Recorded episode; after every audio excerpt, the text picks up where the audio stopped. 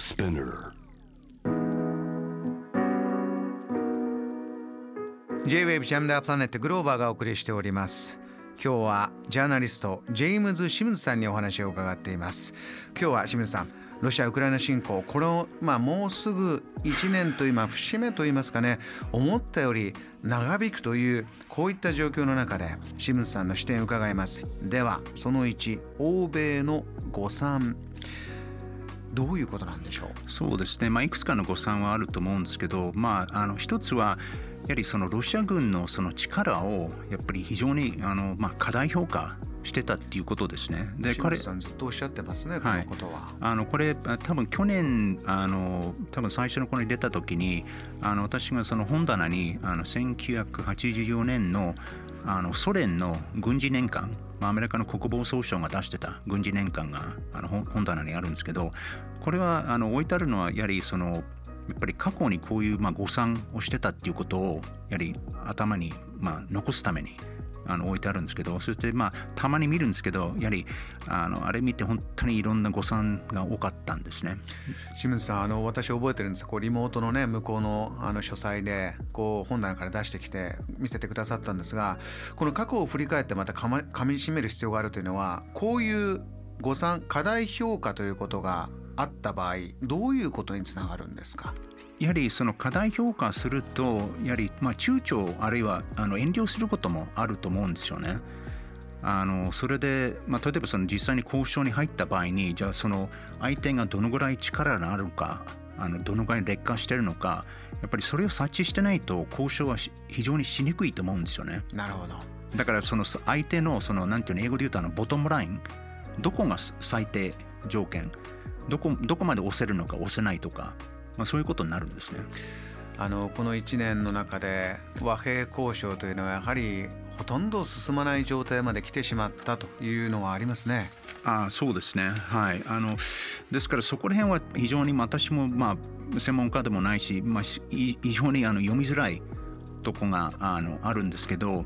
あのしかしまあ唯一言えるのはやっぱりその先進諸国特に民主国家欧米はやはりあの最後まであの応援支援はする、まあ、感じですね。あのこの1点、えー、課題評価というところで、え、少しクレバーな運び方ができなかったのか、え、誤算があったんではないかというこの視点が一つ他にもありますか？そうですねですからその実際にそのロシア軍を見るとやはりいろんなあの問題があったんですね。えー、あのそれでまあプーチン政権であのかなりその近代化されたっていうことでそれが過剰評価されたんですけど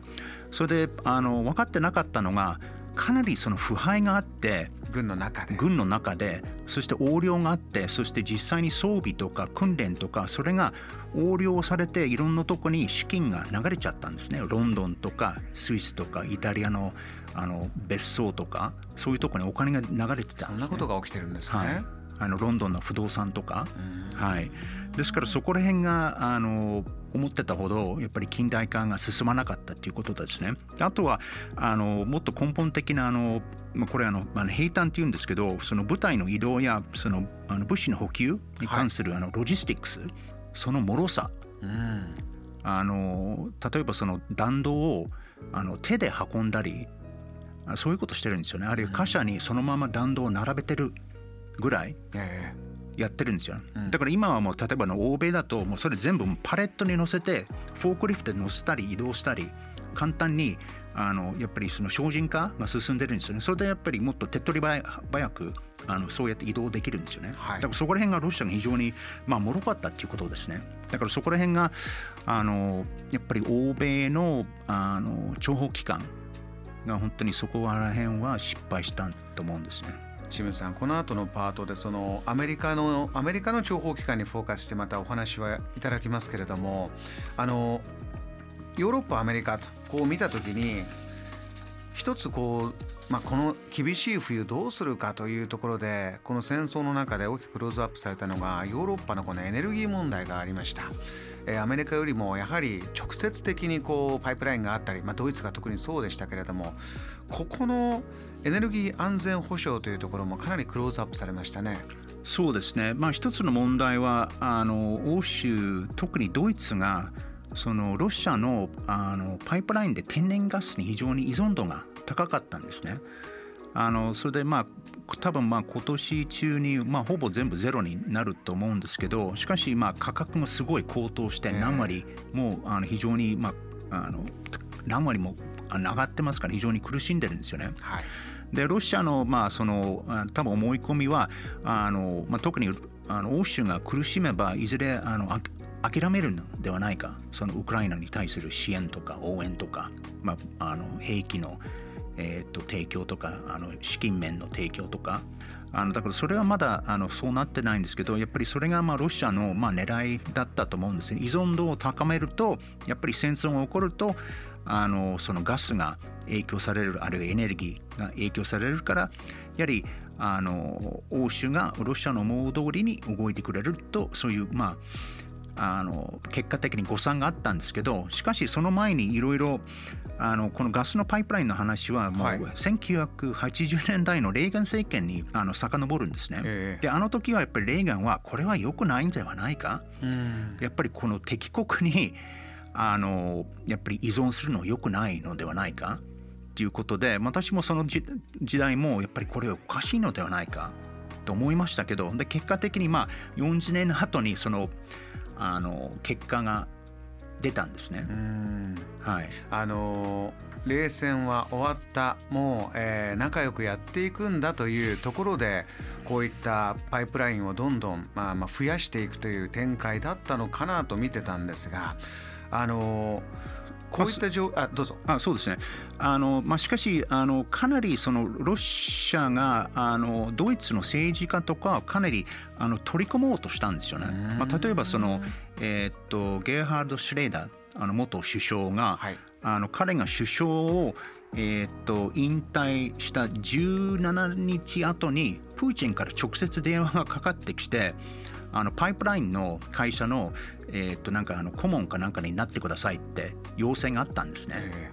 でそのゲイハード・シェイダーもずっと、まあ、ロシアからも何億円を吸い上げてきたんですね。